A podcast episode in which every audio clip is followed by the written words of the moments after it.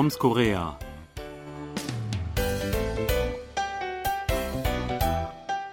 Vor genau einer Woche war es mal wieder soweit. Um Punkt 14 Uhr ertönten im ganzen Land Alarmsirenen, Warnmeldungen wurden per SMS an alle Handys verschickt, der Straßenverkehr kam zum Erliegen und die vorher entsprechend informierten Menschen machten sich auf den Weg zu einer sicheren Schutzunterkunft. Das heißt, sofern man überhaupt etwas davon mitbekam.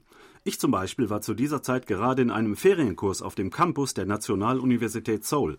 Von dem Alarm mitten im Unterricht ließen wir uns nicht aus dem Konzept bringen, denn der Campus ist ziemlich abgelegen am südwestlichen Stadtrand von Seoul und selbst durch angestrengtes Lauschen konnten wir gar keinen Alarm hören. So blieben wir in unseren Kursräumen und hofften, dass wir im Ernstfall auch so glimpflich davonkommen würden. Sebastian, wie war das denn hier? Habt ihr hier eine Alarmübung gemacht? KBS ist ja irgendwie eine öffentliche Institution. Ja, ganz richtig, aber also wirklich mitgemacht haben wir in dem Sinne nicht. Wir waren ja einfach im Büro und das ist ja okay. Nur auf den Straßen sollte man sich möglichst nicht bewegen. Autos mussten anhalten und soweit ich das sehen konnte beim Blick aus dem Fenster, wurde das auch überwacht und wurde tatsächlich so gehandhabt. Aber bei uns ging es im Büro jetzt eigentlich ganz normal weiter.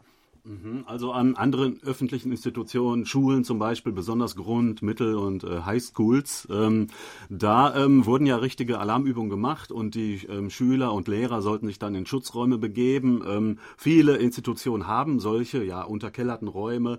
Ähm, für normale Bürger befinden die sich dann ja oft in U-Bahn-Stationen. Also die U-Bahn-Stationen, die jedenfalls unter, im Untergrund sind, äh, die sind ja ziemlich äh, tief unten und die sind ja, ähm, habe ich gehört, absichtlich so gebaut worden, damit die auch auch als Luftschutzräume dienen können. Die haben dann auch alle so ein entsprechendes äh, Zeichen äh, daran, äh, sodass man sich äh, orientieren kann und im Ernstfall auch da ja, Schutz suchen kann. Ja, was ist der, der Hintergrund des Ganzen? Natürlich, dass man Angriffe Nordkoreas befürchten muss, leider. Ähm, ja, welche Gefahren drohen da konkret? Ähm, ja, ähm, natürlich sind die ähm, äh, gesteigerten oder häufigeren Raketentests in den letzten Monaten und Jahren äh, da zu nennen. Ähm, aber es ist natürlich auch Cyberkriminalität äh, oder äh, Drohnenangriffe gab es ja auch äh, in letzter Zeit schon mal. Ähm, gegen so etwas soll dann ein Alarm, äh, ein Schutzalarm wirken. Allerdings weiß ich nicht genau, wie effektiv das ist, denn es gab ja vor einigen Monaten schon mal einen, also Mitte Mai gab es schon mal so einen, ähm, eine Alarmübung und ähm, äh, der, ich weiß nicht, ob da sich wirklich alle dran beteiligt haben, denn ich habe gehört, dieses Mal ist dazu aufgerufen worden, äh, dass die ganze Bevölkerung diese Übung ernst nehmen soll und sich wirklich daran beteiligen soll. Also zum Beispiel der Straßenverkehr sollte dann wirklich stoppen, die Autos sollten rechts ranfahren und dann auf zum Beispiel äh, auf so Anweisungen von Polizisten oder sowas achten. Äh, Fußgänger sollten sich halt in diese U-Bahn-Schächte begeben oder wenn sie da waren, sollten sie nicht rausgehen, obwohl die U-Bahn äh, weiterhin gefahren sind, äh, äh, wie ich gelesen habe. Also nur der Straßenverkehr ist zum Erliegen gekommen. Ja, also das Ganze ist eher so theoretisch, wobei natürlich einige Stellen kann ich mir vorstellen, also sicherheitsrelevante Behörden das wirklich sehr ernst nehmen und dann auch diese Szenarien durchspielen, aber der normale Bürger kriegt davon tatsächlich nicht so viel mit. Man macht einfach weiter so mit seinem Alltag, allerdings mit dem Autofahren, das geht dann teilweise tatsächlich nicht, da wird der Verkehr kontrolliert und geregelt. Da muss man dann wirklich anhalten. Ich kann mich erinnern, vor vielen Jahren, ich glaube, das war damals zur Zeit, als es dieses Bombardement der Insel Yonpyong gegeben hatte. Da wurde das einmal wirklich sehr, sehr ernst genommen. Und da mussten wir uns auch alle aus dem Büro entfernen und zumindest irgendwo in einem als sicher geltenden Raum dann aufhalten für 30 Minuten.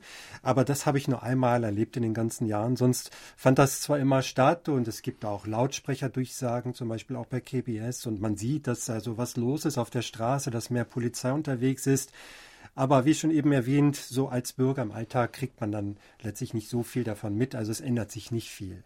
Ja, ich bin so vor 10, 15 Jahren zweimal davon überrascht worden, als ich gerade im Auto saß und dringend irgendwo hin musste. Und plötzlich blieben alle stehen. Äh, ich kam weder vor noch zurück äh, und äh, ich hatte überhaupt keine Information, was los ist. Ja, nach 20 Minuten ging es dann zum Glück weiter. Aber in dieser Zeit hatte ich wirklich Panik, dass ich jetzt hier mein Leben lang gar nicht mehr vorankomme. Also es war überhaupt nicht ersichtlich, warum alle stehen blieben, sogar die Fußgänger.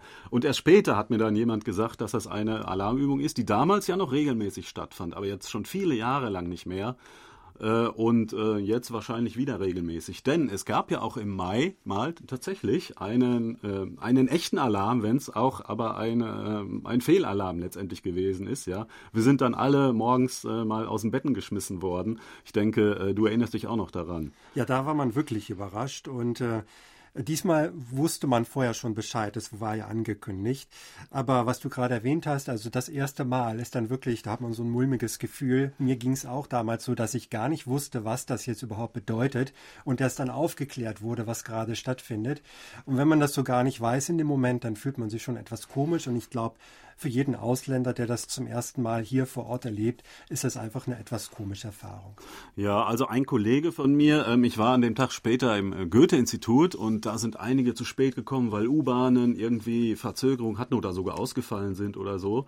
Äh, ein Kollege sagte mir, dass er tatsächlich dann morgens um halb sieben sofort aus dem Bett gesprungen ist, äh, Bargeld und Ausweis geschnappt hat und, und auf die Straße gerannt ist. Aber dann wusste er nicht weiter. Dann standen da mehrere andere Leute schon, guckten sich alle gegenseitig gegenseitig an und keiner hatte eine, äh, eine Idee, äh, wo sie jetzt hin sollten. Es dauerte so 20, 30 Minuten, bis eine Entwarnung kam, dass äh, dieser ähm, ja, Raketenalarm, also ausgelöst von, einer, von einem ja, ähm, Satelliten, der aus Nordkorea gestartet werden sollte, dann aber ab, im Meer abgestürzt ist, ähm, dass das doch nicht, die Trümmerteile doch nicht auf Seoul gelandet sind und daher letztendlich ein Fehlalarm war. bis dahin war bei einigen wirklich Panik, glaube ich. Ja, also da habe ich mich auch damals sehr gewundert und erstmal versucht, äh, ja, über Fernsehen alles Mögliche zu erfahren, was jetzt eigentlich los ist. Aber wir haben dann recht schnell verstanden, dass keine Gefahr droht, dass es ein Fehlalarm war. Die Meldung kam ja dann auch, die offizielle Mitteilung, recht bald. Aber da hat man doch in diesem Moment mal gemerkt, ja, wie wäre es eigentlich, wenn es wirklich mal ernst wird? Was macht man dann? Man hat dann noch mal genauer drüber nachgedacht. Ja, äh, ein kleiner Tipp vielleicht am Ende. Es gibt natürlich die nützliche App Emergency Ready App. Ähm, da wird alles auch auf Englisch erklärt. Man bekommt da die ganzen Warnmeldungen übersetzt und man kann da auch äh, Schutzunterkünfte und sogar Krankenhäuser in der Nähe suchen. Ähm, und sonst hoffen wir, glaube ich, dass wir ähm, in Zukunft nur noch Übungsalarme äh, zu hören bekommen und äh, so eine Verwirrung wie neulich nicht wieder eintritt, oder? Ganz genau, das hoffe ich doch sehr. Ja, wir sagen auf Wiederhören bis nächste Woche. Thomas Kuklinski-Reh. Und Sebastian Ratzer, auf Wiederhören.